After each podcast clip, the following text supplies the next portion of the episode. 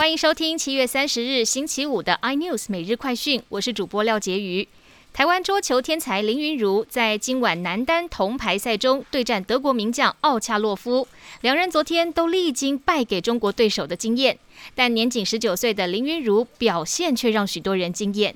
面对这位桌球新星的挑战，奥恰洛夫在推特上表示会重新整顿，迎战铜牌。东京奥运涉及女子二十五公尺手枪决赛，郑健妹吴佳颖和老将田家珍联手共闯决赛，可惜两人未能再创奇迹。最终吴佳颖拿下第五名，写下台湾奥运女子二十五公尺手枪最佳成绩。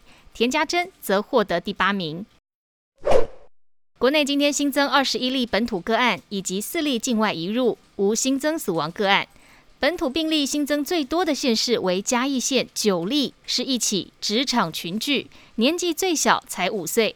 调查发现有个案曾赴北部参加聚会，可能是传播链源头。台积电先进制成的南科十八 A 厂昨晚出状况，导致部分产线停摆。台积电表示，来自厂商供应的部分气体疑似受到污染，已经及时调度其他气体供应，确保生产品质无虞。整体对营运没有造成影响。晶圆代工厂利基电今天向证交所送件申请股票上市，董座黄崇仁预期十二月渴望顺利挂牌上市。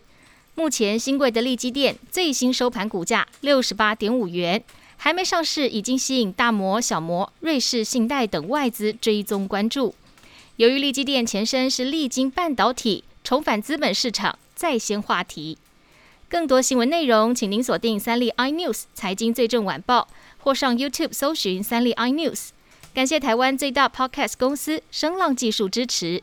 您也可以在 Google、Apple、Spotify、KKBox 收听到最新的 iNews 每日快讯。